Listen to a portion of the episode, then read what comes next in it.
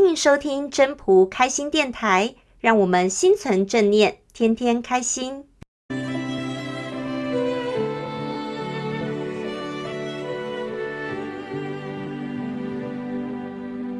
各位朋友，大家好，我是主持人 Marine。现在的人比较重视有形的物质，总是希望得到一些东西，从中拥有快乐。可是，当自己真的如愿以偿拥有那项东西的时候，却往往没多久就失去了兴趣，又开始寻求下一个目标，希望能够获得另外的快乐。所以在《道德经》第十四章有提到，什么是道德精神？借由了解道的精神，然后顺道而行，不强求，获得真正的快乐。我们就来听听分享人的分享喽。现在我想谈《道德经》的第十四章：“视之不见，名曰夷；听之不闻，名曰希；博之不得，名曰微。此三者，不可致辄，故混而为一。”这是讲什么呢？看他看不见，我们就叫夷；听他听不到，我们叫做希；摸他却摸不着，我们叫做微。微微。这三者我们无法刨根的问题，他们原本就是浑然一体的，啊，浑然一体的，其上不矫，其下不昧。它是外显部分不明亮，隐含的部分也不暧昧。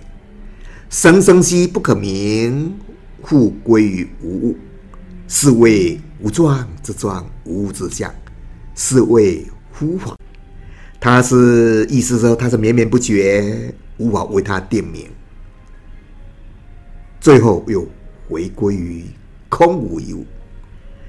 它是没有形状的形状，没有物体的物象，这个就是若有若无的恍惚恍恍惚，哎，若有若无。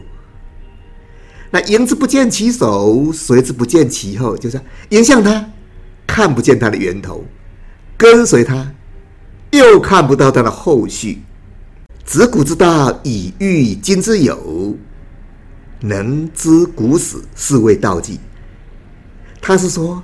把握自古以来就存在的一个这个道，用以处理现在所碰到的各种问题，那以此可以了解最早的开始，也就能认识道的规律。那本篇是在讲什么？本篇是在讲道是什么样的状态？道是什么样的状态？这如同。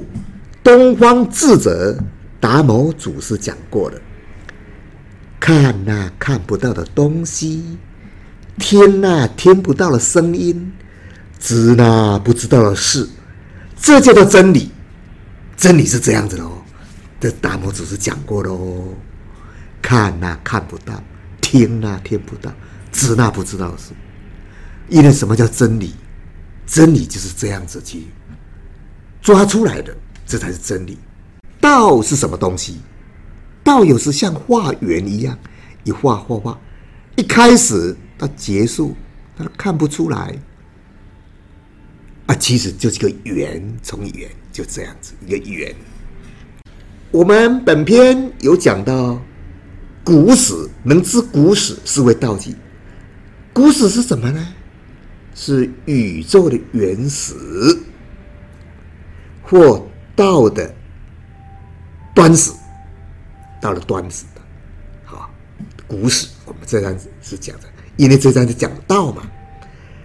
道纪呢，我们简称，我们来讲法，就是道的一个规律，规规律。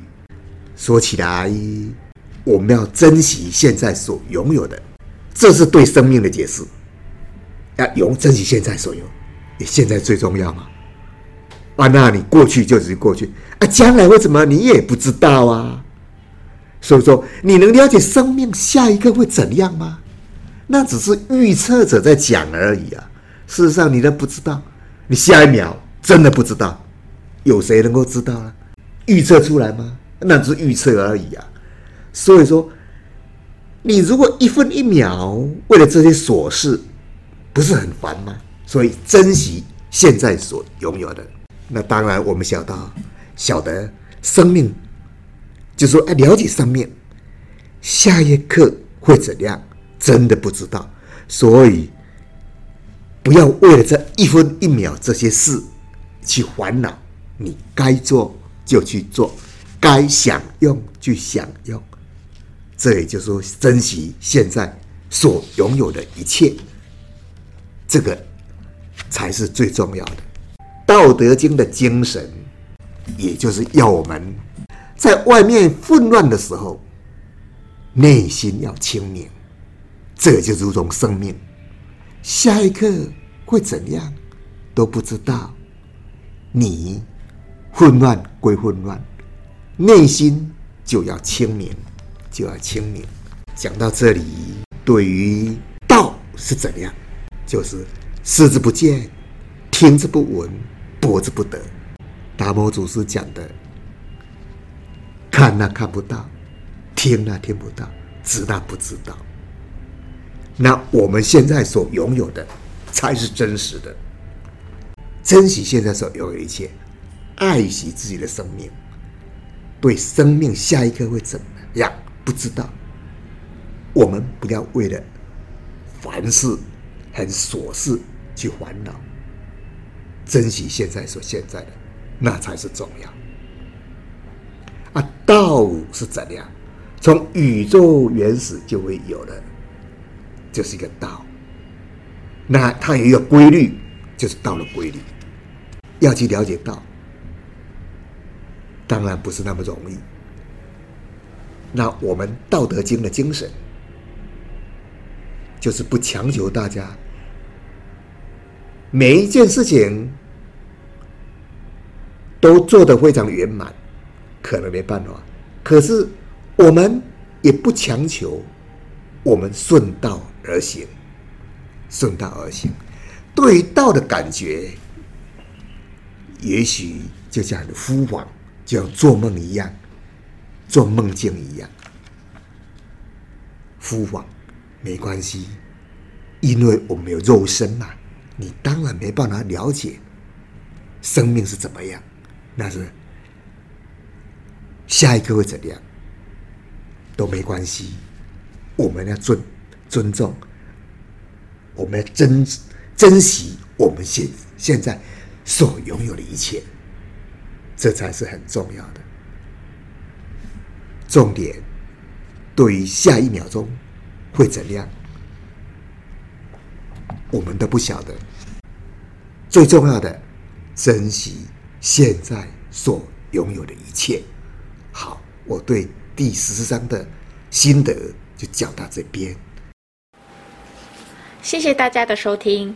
要是你喜欢今天的分享，请记得帮我按赞、订阅，还要打开小铃铛。